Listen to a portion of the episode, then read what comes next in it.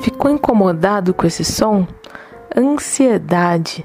Exatamente essa sensação de ansiar pelo futuro, ansiar por alguma coisa que ainda não aconteceu. A pessoa pode sentir o coração batendo mais rápido, ou muito suor no corpo, uma angústia muito grande. Esses seriam os primeiros sinais de que você está sentindo ansiedade. Mas eles podem se ampliar e se tornar até um transtorno.